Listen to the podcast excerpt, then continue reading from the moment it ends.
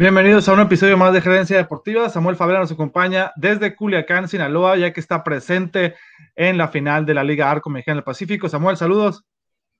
¿Qué tal, Alan? Saludos, te saludo con gusto y saludos también para toda la gente que nos está siguiendo el día de hoy. Así es, este podcast será uh, subido a Facebook, al igual que Spotify.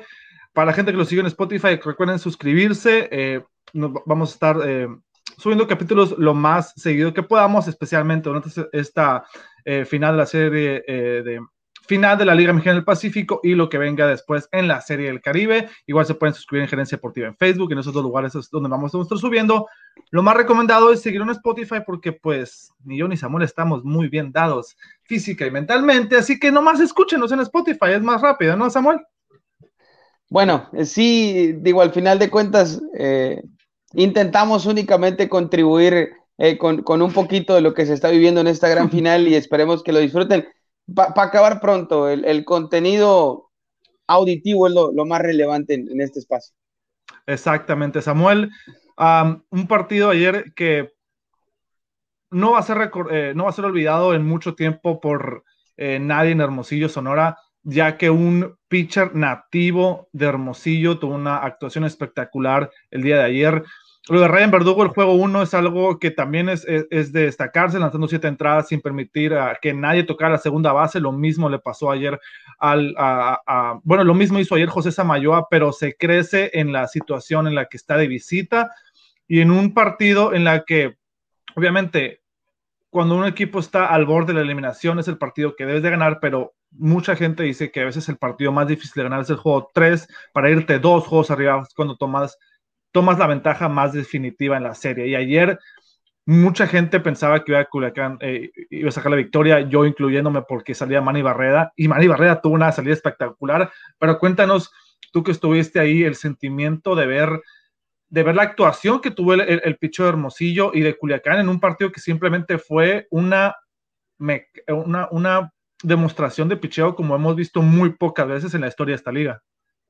Totalmente, das en un punto clave, Alan. El tema eh, fue ayer el picheo, el que mandó en el Parque de los Tomateros de Culiacán. Fue un trabajo excepcional de ambos lanzadores, iniciando con José Humberto Samayoa, pero sin dejar de lado lo que hizo el diestro Manny Barreda, el nativo de Saguarita, Arizona, que tuvo un trabajo soberbio. Pocas veces hoy día en la pelota profesional se ve un pitcher lanzar las nueve entradas. No es común. Ahora, si hablamos de la hazaña de Barreda, eh, y bueno, sí, termina teniendo un poco más de realce por obvias razones la victoria del derecho José Samayoa con Naranjero Termosillo, pero el tema particular de, eh, oye, por ejemplo, en una final de Liga Mexicana del Pacífico, en un juego tan importante, lanzar tres entradas y un tercio perfectas no es común. Vislumbraba precisamente que sería una gran joya de picheo la de José Samayoa. El mismo José, y me quedo con eso, se lo comparto a la gente que nos sigue al término del juego de pelota en la conferencia de prensa con los medios de comunicación de la Liga Mexicana del Pacífico, dan un punto muy importante, le preguntan, José, tu salida del, día de hoy, ¿cómo la consideras? Dice él, la mejor salida de toda mi vida en el béisbol profesional, hablando de lo importante que fue para el equipo la, salida, la victoria, por supuesto, que le toca, le toca contribuirla. Eh, creo que podemos sobre todo destacarla por un detalle en específico, y lo decías bien, todo el mundo esperábamos una gran salida de Manny Barreda, porque es un pelotero que gusta de crecerse en momentos claves y además es un pitcher que frecuentemente le lanza muy bien a los naranjeros de Hermosillo. Hay que recordar que ya le lanzó un sin hit ni carrera vistiendo el uniforme de los cañeros de los mochis como pequeño paréntesis, pero si hablamos de José Samayoa, nadie esperaba, y lo digo con todo respeto, sin demeritar el talento y la calidad de José Humberto, es un pelotero que venía pasando por un momento difícil. Él mismo lo, lo explicaba ayer después del juego, venía pasando algunas lesiones complicadas que prácticamente lo marginaron casi todo el calendario regular de poder tener la regularidad que él quisiera. Llegó la parte final el mes de diciembre en campaña regular y tuvo más o menos actuaciones eh, que iban de tres a cuatro a cinco entradas, iba poco a poco evolucionando. En el playoff batalló para hacer el José Samayoa que él acostumbra hacer, pero ayer fue la mejor versión que hemos visto del diestro de la colonia Valderrama, que tuvo un trabajo sensacional. Y bueno, los resultados ahí están. Un juego si bien es cierto, el juego, por ejemplo, el juego número uno, que acabó 2-1 en Hermosillo, fue muy bueno. El juego número tres de la serie aquí en Culiacán, el primero aquí en Culiacán fue formidable con esos eh, duelos de ofensivas donde personalmente creo que ese batazo de Julián León puede ser el clave, puede ser el clave en la serie, porque el tema anímico juega un, papel muy importante. Así es, y, lo mencionas muy bien con el juego número uno de la actuación de Ryan Verdugo, y muchas veces hemos dicho que los juegos uno son muy importantes en cualquier serie. Habíamos mencionado lo que Benjamin Hill en sus series como manager de los tomateros nunca había perdido un primer partido, lo hace en esta serie, pero la situación es un poco diferente. Es más difícil picharle a un equipo que está obligado a la victoria como Culiacán.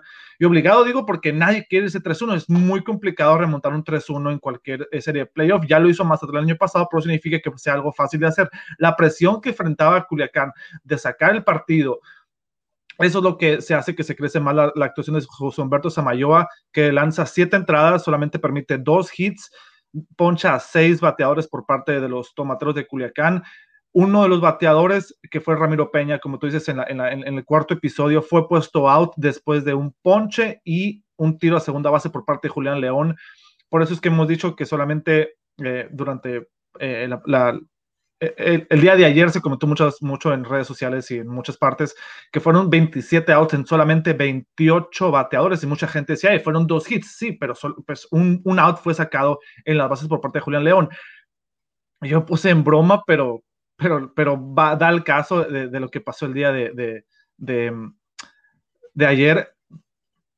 Cuando tú sacas 27 outs en 28 bateadores, casi siempre lo que, lo que haces después es simplemente eh, apagar el PlayStation, como se dice a veces, porque la situación sí fue muy espectacular por parte de José Humberto Samayoa de, de la conferencia, de, bueno, en la, entrevista que le hace eh, el señor Castaño de Sky Sports por parte de, ahí en, la C en Culiacán, y él comenta que la razón primordial por la que, eh, o la meta número uno que tenía para lanzar muy bien, era evitar las bases por bolas. Y fue exactamente lo que hicieron tanto Samayoa como después Robinson Layer en la octava entrada y Fernando Salas en la novena entrada. No permiten ni una sola base por bola, que eso es, eso es muy complicado por, el, por la calidad del, del line-up que tiene Culiacán de ser siempre agresivo ante un equipo que si tú le lanzas en la zona de strike, siempre te va a eh, tratar de, conectar la mayor cantidad de imparables posibles y ayer simplemente no fueron capaces de hacer eso.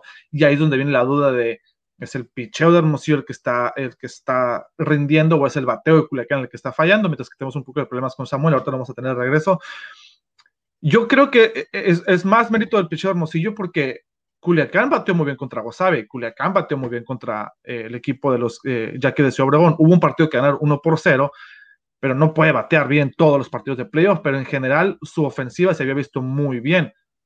Ahora, la complicación número uno y la que yo creo que en Culiacán todo el mundo está extrañando es eh, a Rico Noel en la parte inicial del de line-up. Ya tenemos a Samuel de Rezo. Samuel decía que una de las principales razones por, por lo que está batallando el, el conjunto de Culiacán en la parte ofensiva es eh, extrañar a Rico Noel en la parte alta de la alineación, porque José Guadalupe Chávez en esta serie final solamente está bateando punto 118 y para todavía acrecentar la falta ofensiva primer bat, Ramiro Peña solamente punto 125. Entonces, no vamos a ir al caso Rico, no vamos a entrar tan adentro de Rico Noel, se extraña a Rico Noel, pero yo pienso que para cambiar las cosas de Culiacán, hoy van a presentar un lineup diferente, sí o sí. Alguien tiene que estar ahí enfrente, ya sea algo tan extremo como poner al Jesse Castillo de primer bat, lo que sea que les dé un sentimiento diferente de que se su hay que ganar hoy, mañana y pasado, pero hay que empezar por hoy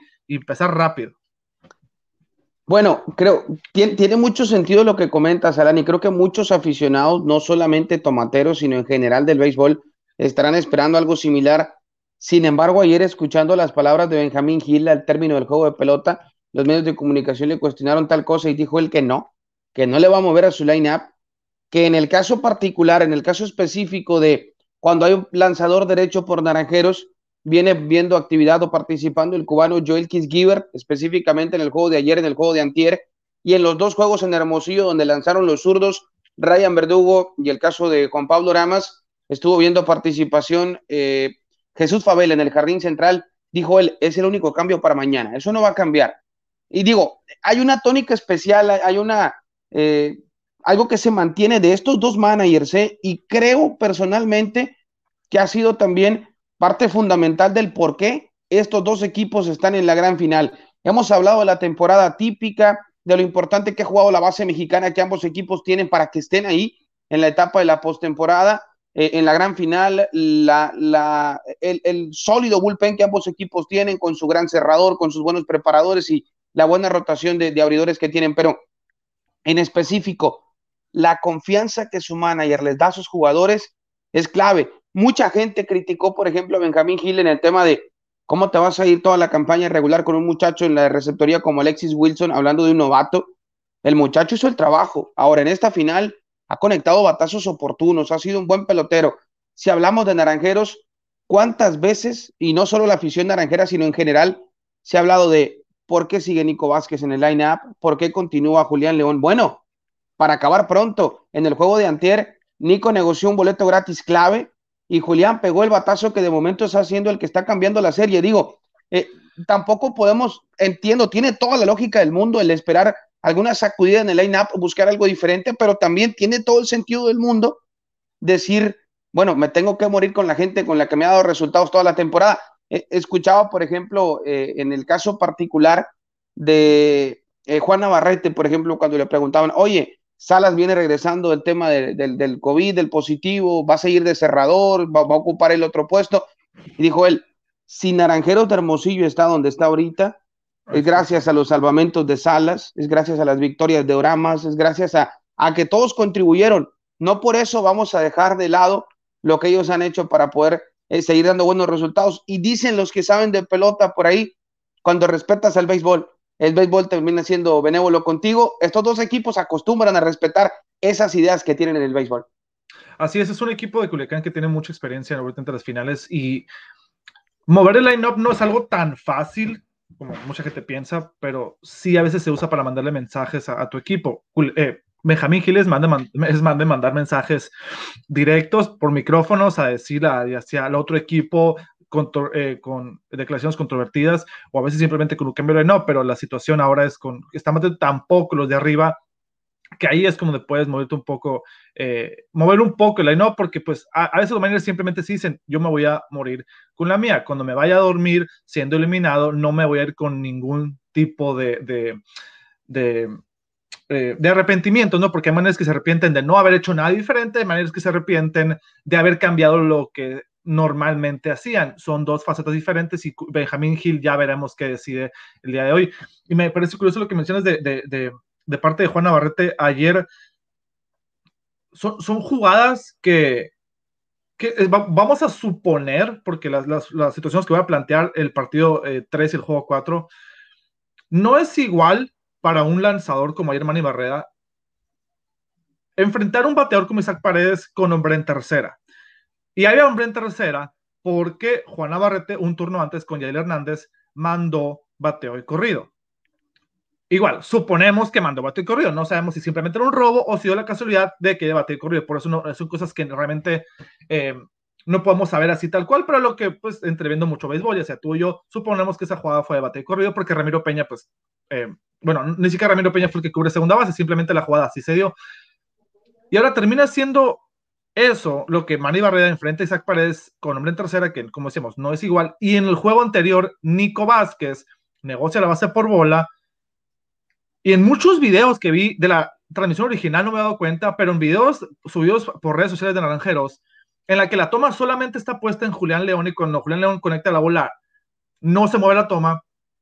No me he dado cuenta que Ale, eh, Alexis Wilson estaba haciendo en posición de tirar a segunda base, lo que me hace suponer que Nico Vázquez estaba en la situación de bateo y corrido en esa octava entrada cuando pega con Ron Julián León. Lo que también tiene muy, mucha importancia es a veces como bateador, y quizá Julián León le pasó, y no sabemos, nomás podemos suponer, a veces es más fácil batear cuando sabes que tienes que hacer swing y que si no le das a la bola, la responsabilidad no es tuya, no es culpa tuya, simplemente es una jugada que mandaron Quizá por eso le dio tan duro la bola eh, Alex, eh, Julián León o tuvo el swing de cuadrangular porque sabía que tenía luz verde de que en este picho vas a hacer swing porque así viene la jugada. Y esas son las decisiones de managers que a veces no se notan porque para criticar a un manager lo más fácil es qué pitcher pusiste, qué lana pusiste, cuándo lo sacaste, cuándo lo sacaste. Pero lo, el, el, el, mover sus piezas así, a veces simplemente la mentalidad de Manny Barrera, estoy lanzando contra un, eh, con un corredor en tercera, que Manny Barrera no es pitcher, dato pitcher de curva, pero no es igual, por más experiencia que tenga Manny Barrera, no es igual lanzarle a Isaac Paredes con hombre en tercera. Y Julián León no es igual hacer swing cuando sabes que te están mandando que haga swing. Entonces, esas decisiones tan pequeñas que hemos visto en esos partidos eh, por parte de Juan Navarrete son las que tienen un equipo de naranjeros en, esa, en una posición en la que muy pocos esperábamos por la calidad del, del, equipo de Culiacán, pero a veces esas decisiones son las que cambian simplemente una serie. Totalmente de acuerdo. Además, eh, mencionas algo muy importante. Decisiones o, el famoso, gustará o no a muchos llamarlo así, pero el famoso béisbol pequeño o el también conocido como el béisbol de fundamentos, es lo que tiene Naranjeros donde está ahorita. Es decir, eh, vuelvo a lo, a lo que comentamos hace un rato, no tendría sentido para Juan Navarrete y su equipo moverle a lo que le dio resultado todo el año. Además, teniendo a jugadores como José Cardona y Norberto Beso que han hecho un gran corrido de bases cuando tienen oportunidad de irse al robo, sobre todo Pepe Cardona. El caso, por ejemplo, del cubano Yadiel Hernández, que ha sido muy oportuno para, si no conectar el hit, mover a los compañeros sin necesidad de tocar la bola, que es un punto importante. El caso de Isaac Paredes y su inclusión en el line-up del equipo Hermosillo ha sido clave para aprovechar esos momentos donde hay gente en posición de anotar. En el juego de Antier tenía compañeros en segunda y en tercera y menos de dos outs. No se volvió loco. Puso la pelota en el outfield, produjo una carrera que a la postre terminó siendo una la de la diferencia. Es decir, esos pequeños momentos. Cada, cada cosita ha contado en esta final. Totalmente de acuerdo contigo. Ahora, decías bien, eh, si fue corrido de bases, eh, si fue intento de robo y después el hit de, de Yadiel, o si fue solamente jugada de hit and run, no lo sabemos. Probablemente el único que lo sabe es Juan Navarrete y sus jugadores, pero al final de cuentas, reitero lo que decía hace un rato, el estar jugando agresivo en los senderos le está dando resultados al equipo Hermosillo. Ayer temprano en el juego, Norberto Beso se va al robo, lo iban a esperar en segunda base, pero el tema de ser jugada sorpresiva, el tema de estar siendo agresivo, el tema de estar insistiendo, termina provocando que José Guadalupe Chávez no retenga la pelota, se le caiga y se concreta el robo de base. Es decir, no fructificó esa jugada, pero al final de cuentas fue un tema positivo, pudo haber dado buenos resultados y vuelvo a lo mismo, no, no le ha dado vuelta a eso. Navarrete sigue eh, con ese estilo de juego, con esa forma de manejar que le ha dado resultados y que lo ha tenido en, en buen momento. Misma situación de, de los tomateros de Culiacán no le mueven a esa estrategia a la que les ha dado resultados. El bateo largo, el bateo de largo alcance es el que a ellos los tiene peleando en la serie que les permitió ganar el primer juego ahí en Hermosillo, que en el juego de Antier les permitió meterse a la pelea cuando Naranjeros ganaba 3 a 0. Tiene, tiene mucho sentido además con un line-up de tanto respeto como el que Culiacán tiene con el caso de Elizalde, Joey Meneses, Jessica Castillo, que cualquiera de ellos te puede encontrar un pincheo y ponerlo detrás de la barda y aunque Naranjeros no ha conectado tantos cuadrangulares, qué fuerza ha tomado también el line-up del equipo Hermosillo con la inclusión de cuarto y quinto. Caso particular de Isaac Paredes y Víctor Mendoza, que seriecito, seriecito, Dos, ha estado produciendo en momentos oportunos. Así es, y esa es una de las cosas que, que yo eh, más diferencia he visto en este equipo Hermosillo, que no, no es que se, no se están achicando ante el rival, porque eso no es algo común en la Liga Mexicana del Pacífico, pero están, están jugando todavía a un nivel más o un nivel mayor del béisbol pequeño o del béisbol de fundamentos, como tú lo mencionas, porque muchas jugadas hemos visto en esta final en la que tanto José Guadalupe Chávez como Ramiro Peña pueden sacar gente de segunda base de, de de, los jardineros, se les cae la bola y el corredor se, eh, mantiene ahí. Ayer, por ejemplo, el error de, eh, fue un error, se puede decir, del de Cochito Cruz de irse a segunda base en, el, en, el, en el elevado que, que captura Joel Kiss Gilbert pero es parte del juego, es parte de tener al otro equipo así. Cuando estaba, eh, nunca, mucha gente a veces no sabe si, no, si nunca han sido lanzadores, pero cuando tú estás pichando y un, y un corredor se va al robo, todo el dogout grita que se fue al robo el corredor para que el catcher lo sepa, porque no es tampoco, o sea, tú estás viendo el pitcher, no, no es tan fácil ver, siempre lo gritan. Y ese grito viene cuando el pitcher está justamente en sus últimos momentos de lanzar la pelota. Muchas veces, y muchos pisos lo mencionan, que a veces eso es un poco distractorio o a veces te quieres hacer más rápido la pelota para que puedan sacar, correr en segunda base. Quizás a Sadi Sánchez escuchó ese grito, quiso meterle más rápido a la curva, la puso en medio. O sea, hay muchos detalles que suponemos que tienen algo o no tienen algo que ver, pero son cosas que pasan única exclusivamente si tú tienes al otro equipo jugando básicamente en los talones, que tienen que estar pensando en todo lo que puede pasar porque así como fue un fly rutinario para Joel Gilbert, un fly cual, como cualquier otro que pasa en, en, la, en, en, cualquier partido de béisbol, te pueden ir, te pueden robar, de, se pone a pie, se corre de primera a segunda. Entonces, esas pequeñas cosas que tanto están haciendo los naranjeros, están poniendo la serie de esta manera. Entonces, eh, sin contemplar que durante dos partidos han pasado ocho entradas sin permitir un corredor en segunda base con el juego 1 y el juego 4, pero son muy, son, para, para resumirlo en, pocas palabras, son de las cosas que tú tienes que hacer cuando tu equipo no tiene en apariencia la calidad del equipo de enfrente. Tienes que buscarle de todas las maneras posibles. Y yo creo que nadie en Hermosillo se siente ofendido cuando decimos que nombres en roster el de Culiacán es mejor, porque es la verdad, es un equipo histórico el que está haciendo Culiacán de pasar cuatro finales en cinco años. Pero están buscando cada manera posible de ganar juegos y el equipo eh, siento que está eh, poniéndose el, saco de que somos un equipo de, de, fundamentos de juego pequeño, de picheo, de pocas carreras, y así vamos a ganar, y así hemos ganado, y así le vamos a hacer hasta el final. Y se nota en los resultados que han tenido, cómo el equipo se une en decir, eh, ganamos 1-0, 2-1, como sea, pero ganamos, y así es como tiene que ser. Totalmente de acuerdo. Mira, hay un detalle que también me llama mucho la atención y volvemos al tema hace un rato de la confianza.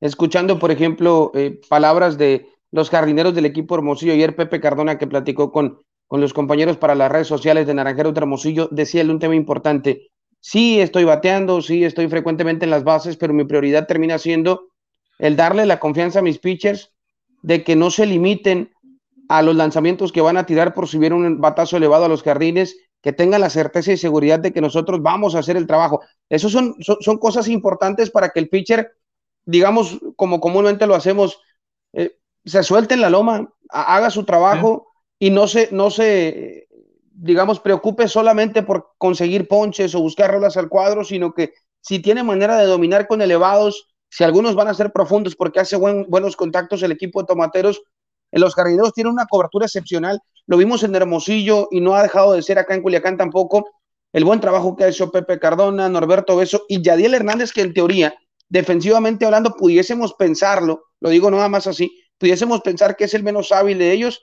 pero con su, tal vez no velocidad que ellos tienen, pero sí con su tremenda ubicación y las lecturas que le dan los batazos, e, es, verdaderamente tremendo esa seguridad. Ojo, hemos hablado del, del béisbol de fundamentos en el tema de ofensiva, correr bases, jugar hit and run, eh, bater al momento oportuno, hacer pocas carreras. La defensa que el equipo Hermosillo ha jugado ayer en la novena entrada, esa jugada de Luis Alfonso Cruz, cuando en el día de antier había, había batallado en la segunda base, tuvo, tuvo, un momento clave para evitar que armaran un intento de ataque los tomateros de Culiacán, que eso es muy, muy importante. Ahora, recordemos el juego 2 en Hermosillo.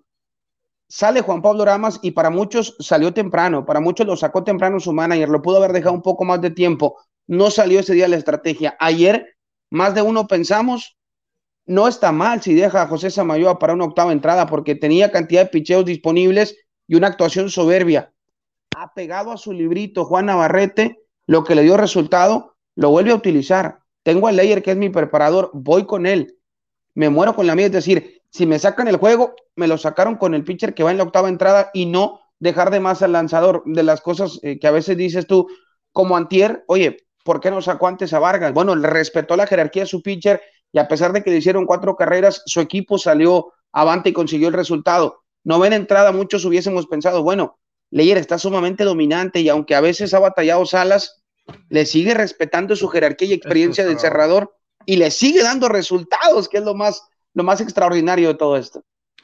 Eh, a, veces, yo creo que en la historia de, las finales, y ya casi vamos a terminar el programa, hemos visto decisiones de, de, managers que en este caso hubieran seguido con Robinson Leyer de cerrador y Salas de, preparador y le sale, o sea, hemos visto las situaciones en las que cambiar de cerrador les funciona, otra gente que no les funciona. El mismo Hermosillo en la final 2014, bueno, no en la final específicamente, en los playoffs de, de su último campeonato, cambian de cerrador porque ya es un Orquídez, vuela una eh, oportunidad de. En los mochis cambian y toman la decisión de que Fernando Salas sea el cerrador y les funciona. Ahora la situación a veces viene en el caso específico de este, de Robinson Leyer o Fernando Salas, son, se puede decir, problemas de primer mundo, ya que los dos son pitchers de mucha calidad. Entonces, la decisión es buena, pero no es como que estás diciendo, a ver, dejo al novato, dejo al pitcher de no, es Robinson Leyer o Fernando Salas, cualquiera que cierre juegos va a ser una opción buena y le está funcionando, como decíamos a Juan Abrate, que parece que este momento todo le ha funcionado a un equipo que, que está jugando un béisbol como muchas veces, muy, pocas veces lo hemos visto en, los últimos años, tanto en grandes ligas como en, como en, la Liga Mexicana del Pacífico, para el, todo tipo de béisbol que vemos.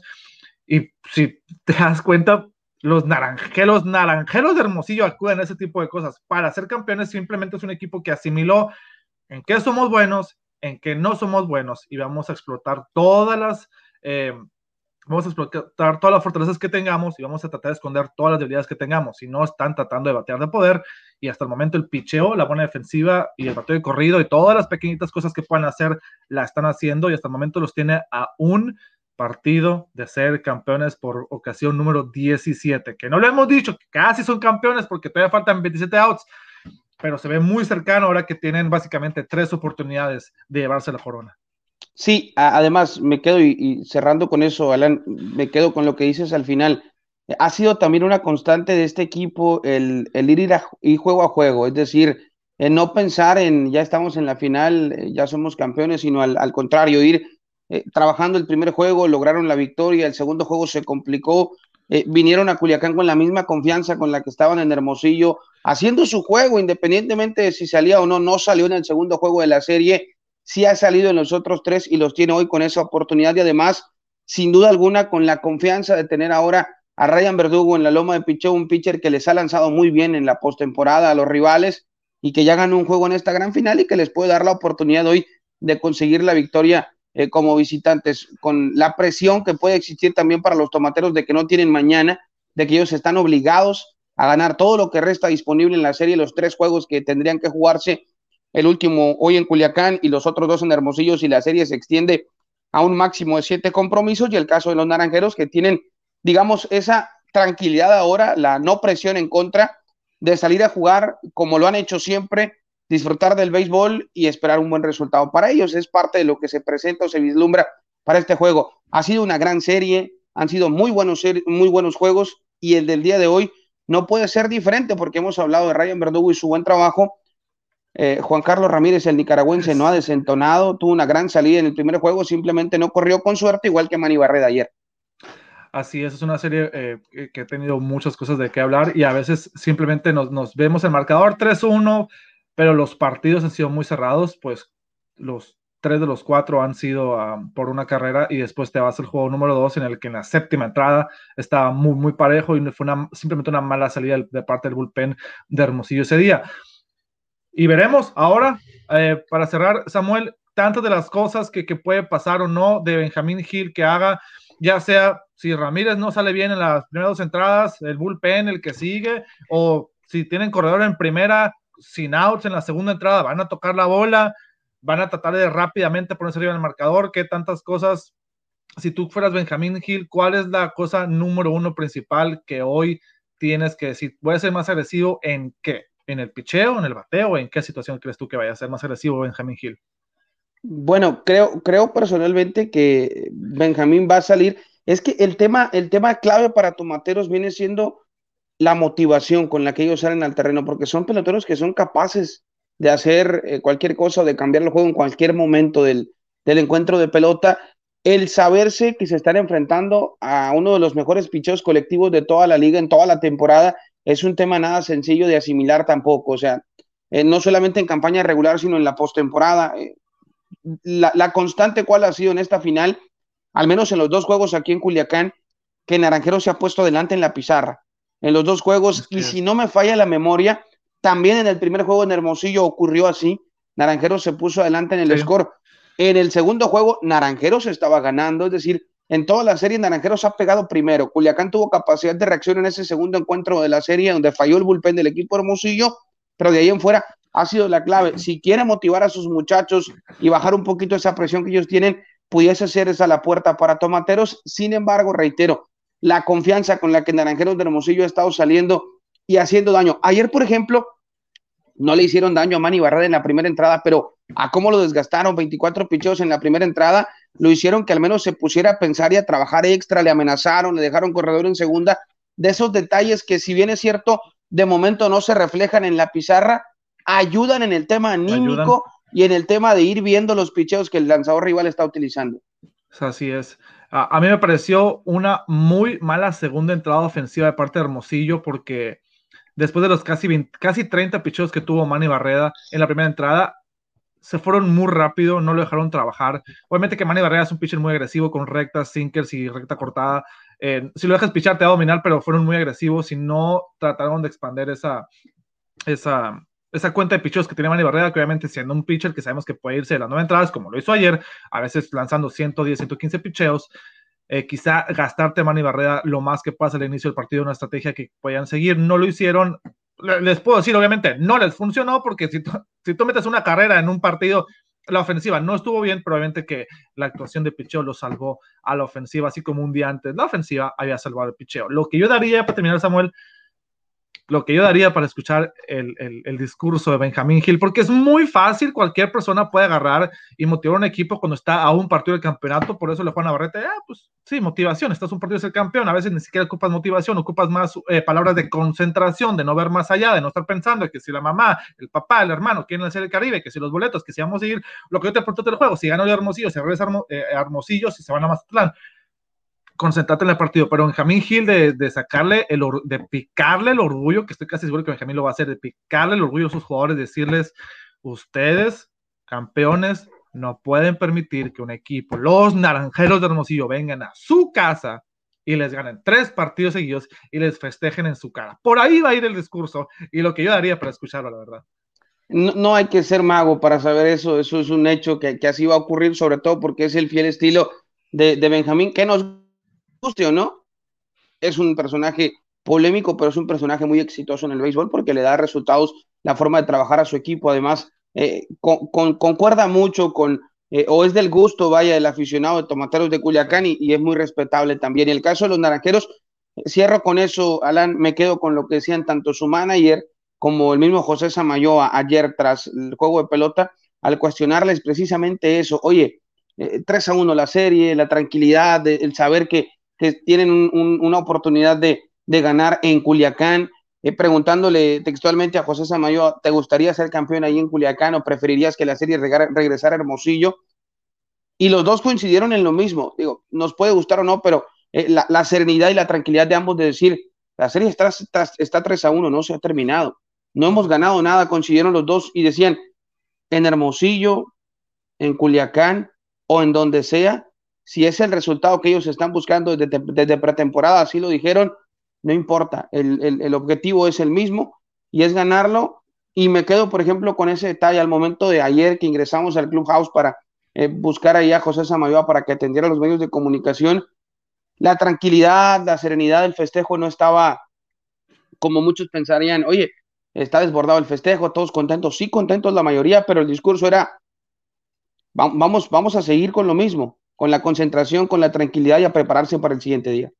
La diferencia entre, tener confianza y estar confiados. Ellos tienen mucha confianza. Confiados todavía no están porque el equipo de enfrente saben que si hay un equipo capaz de ganar tres partidos seguidos, son los tomates de Culiacán. Y para los naranjeros, obviamente que si un, eh, un estadio lleno sería la mejor escenario para coronarse, pero la segunda opción que mucha gente en Hermosillo elegiría, si me voy a coronar en un lugar, el estadio de los tomateros no está nada, pero nada mal. Samuel, muchísimas gracias, que tengas un éxito en tu narración. A través de la mejor radio pueden seguir a Samuel Favela. Saludos y nos vemos en la próxima.